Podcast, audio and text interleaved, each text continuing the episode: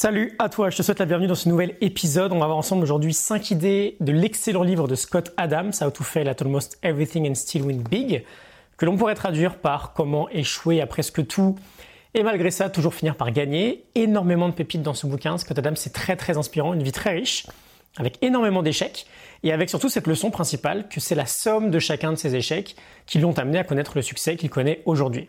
Euh, il est notamment l'auteur d'un comic satirique euh, très célèbre que tu connais peut-être, Dilbert, vendu à plus de 10 millions d'exemplaires, je crois. C'est le comics qui est euh, publié dans le journal Libération depuis plus de 20 ans. Bref, on se base sur la morning note du livre, la fiche PDF que tu peux télécharger en description avec les 5 meilleures idées que j'ai retenues. La première est un grand classique, se fixer des objectifs versus se créer des systèmes. Alors j'ouvre les guillemets. Il nous dit une citation très sympa, un objectif est un but spécifique que tu atteins ou non dans le futur. Un système est quelque chose que tu exécutes sur une base régulière et qui augmente tes chances d'être heureux sur le long terme. Si tu fais quelque chose quotidiennement, c'est un système. Si tu attends de l'accomplir un jour dans le futur, c'est un objectif. Je ferme les guillemets. On a cette idée très claire euh, d'avoir des systèmes dans notre vie plutôt que des objectifs. Il nous dit même que les objectifs sont finalement pour les perdants. Ce qu'on veut, c'est un système, c'est un process sur lequel on se concentre chaque jour et qui, de lui-même, nous permet d'atteindre les objectifs que l'on se fixe. On retrouve un peu la philosophie de James Clear. Je te mets un lien vers l'épisode euh, de son livre Atomic Habits. On met en place des habitudes au quotidien qui nous permettent de connaître une petite progression chaque jour et avec le temps, ces progressions s'accumulent et on devient euh, la personne qu'on a envie de devenir. Il nous dit également qu'on a souvent tendance à se sentir vide lorsqu'on atteint un objectif pourquoi un objectif? C'est pour les perdants, entre guillemets Parce que la définition même de l'objectif, c'est que tu ne gagnes que lorsque tu l'atteins. Alors qu'un système, tu gagnes tous les jours. Tu avances tous les jours, tu progresses tous les jours, et on veut se concentrer sur le progrès finalement, plutôt que sur le résultat final. Donc idée numéro 1, objectif versus système. Idée numéro 2, on va s'attarder un peu dessus, quel est le prix de ton succès? J'ouvre les guillemets, le meilleur conseil que j'ai entendu dans ma vie ressemble à quelque chose comme si tu veux du succès, identifie le prix à payer pour l'atteindre et ensuite paye-le. Je ferme les guillemets. Il nous dit qu'il y a deux catégories de personnes dans la vie. Il y a ceux qui souhaitent atteindre un objectif et ceux qui décident de l'atteindre. Et la plus grande différence entre les deux est que ceux qui décident d'atteindre l'objectif connaissent le prix à payer pour l'atteindre et sont engagés dans le fait de payer ce prix jour après jour. Il euh, faut bien comprendre que derrière, derrière chaque objectif, il y a un prix, il y a un coût, que ce soit en termes euh, d'efforts, de temps, d'argent, de sacrifices, de ressources, bref, on a quoi qu'il arrive un certain prix à payer, un effort important à fournir, et ce prix, cet effort, on veut en avoir conscience dès le début et on veut le payer. Donc on a trois questions principales à se poser. La première, qu'est-ce que je veux? Quel succès je veux connaître? Bien sûr, on parle de succès sous toutes ses formes, pas forcément de devenir riche ou célèbre, c'est pas forcément le type d'objectifs qui vont nous rendre heureux. On veut des objectifs, tu le sais bien, qui soient purement intrinsèques, qui viennent de nous-mêmes. Donc qu'est-ce que je veux vraiment? Ensuite, la deuxième, quel est le prix que je dois payer chaque jour pour obtenir ce que je veux? Quel est le prix quotidien? Qu'est-ce que je dois faire sur une base régulière pour atteindre cet objectif-là? Et enfin, sans doute le plus euh, important, troisième question, est-ce que je suis vraiment prêt à le payer ce prix? Et si c'est pas le cas, si je me sens pas prêt, c'est ok, c'est pas grave, on veut juste en avoir conscience, on veut pas se voler la face. Si on veut atteindre l'objectif, on sait quoi qu'il arrive qu'on va devoir payer ce prix. Idée numéro 3, une astuce pour maximiser sa productivité. Il nous dit, j'ouvre les guillemets, L'une des idées les plus importantes pour maximiser votre productivité implique de faire correspondre votre état mental avec la tâche en question. Par exemple, au réveil, je me sens relaxé et créatif. Ça devient simple pour moi de créer car mon mode de fonctionnement est justement sur un mode créatif. Je sais par expérience qu'essayer de créer dans l'après-midi est pour moi une perte de temps. Je ferme les guillemets. On a ici une idée extrêmement classique lorsqu'on parle de productivité, mais elle est absolument essentielle.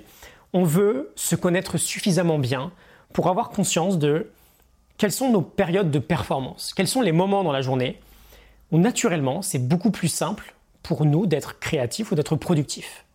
Et on veut ensuite, naturellement, faire correspondre euh, notre tâche en fonction de ces moments-là.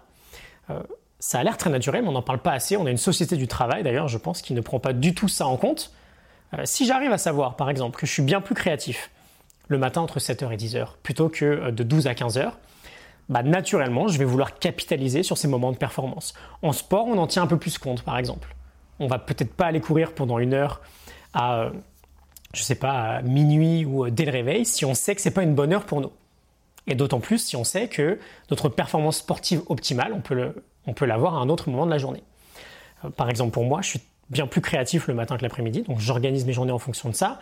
Je crée le matin et je réserve l'après-midi à des tâches euh, moins créatives. Quels sont les moments dans ta journée où tu es le plus en forme, le plus apte à pouvoir travailler plus sérieusement? On veut de la clarté là-dessus. Idée numéro 4, le pire moyen d'installer une habitude. J'ouvre les guillemets, il nous dit si tu veux installer une habitude, la pire chose à faire est de choisir quel jour de la semaine tu pourrais l'exécuter. L'exercice physique devient une habitude, par exemple, quand tu le fais tous les jours, sans exception. Prendre des jours off entre les exécutions de ton habitude casse le rythme nécessaire à sa création. Ça devient également trop simple de se dire qu'aujourd'hui, bah, c'est le jour où je ne le fais pas. Je ferme les guillemets. Ça me fait penser à Tainan de Superhuman by Habit qui disait Ne manque jamais un jour, et si jamais ça t'arrive, parce que ça peut arriver, ne manque jamais deux jours consécutifs. Manquer deux jours d'affilée correspond à un suicide de ton habitude. On veut trouver un moyen de conserver le momentum, de cocher la case, de ne pas briser la chaîne, même si, et c'est pas très grave, on effectue juste une toute petite version de notre action. Et enfin, idée numéro 5, transformer le succès en habitude. Il nous dit une excellente stratégie, j'ouvre les guillemets, une excellente stratégie pour réussir dans la vie est de devenir bon dans un domaine, peu importe lequel, et d'utiliser le momentum créé pour nous porter vers d'autres victoires. Le succès peut devenir une habitude, chaque compétence acquise double vos chances de succès. Si vous pensez qu'un talent extraordinaire est nécessaire pour réussir, je vous répondrai qu'il ne s'agit que d'une approche, et probablement de l'approche la plus compliquée. Lorsqu'on parle de compétences, la quantité l'emporte souvent sur la qualité. Bon plus bon est supérieur à excellent. Je ferme les guillemets. Je te partage ce point euh, tout simplement parce que j'ai l'impression que c'est une idée assez différente de ce qu'on peut entendre d'habitude. On va plutôt nous conseiller de euh, se concentrer sur, quelque chose, de devenir excellent dans un domaine plutôt que d'être relativement bon partout. Euh, je serais plutôt de cette école-là. Au fond, l'idée, c'est qu'il n'y a pas forcément de règles. On peut très bien atteindre ce qu'on veut atteindre en développant plusieurs compétences et sans exceller dans un domaine en particulier. Euh, je discutais d'ailleurs la semaine dernière avec un comédien qui me disait que bah, justement d'avoir plusieurs cordes à son arc, c'était précisément ce qui avait fait décoller sa carrière. Il faisait du théâtre, de la comédie, mais aussi du mime, du cirque, des claquettes, de la danse. Et dès que quelqu'un avait besoin d'un comédien qui avait euh, bah, cette petite casquette supplémentaire, on pensait à lui. Et de fil en aiguille, il était devenu une sorte de couteau suisse et sa carrière aujourd'hui se porte très bien. Donc voilà, c'est un autre point de vue. On peut aussi développer une compétence, devenir bon dans cette compétence et utiliser le momentum que l'on a créé pour aller développer une autre compétence, etc., etc. Le fait de devoir exceller dans un domaine unique pour être remarquable, c'est pas forcément euh, une généralité absolue. Ok, donc 5 idées du livre How to Fail at Almost Everything and Still Win Big de Scott Adams. Je te laisse la morning note en description. Tu peux aller la télécharger gratuitement. C'est la fiche PDF. Tu auras une centaine d'autres dans le même fichier Google Drive que je te fournirai. Et je te retrouve très bientôt pour un prochain épisode. À très vite. Salut.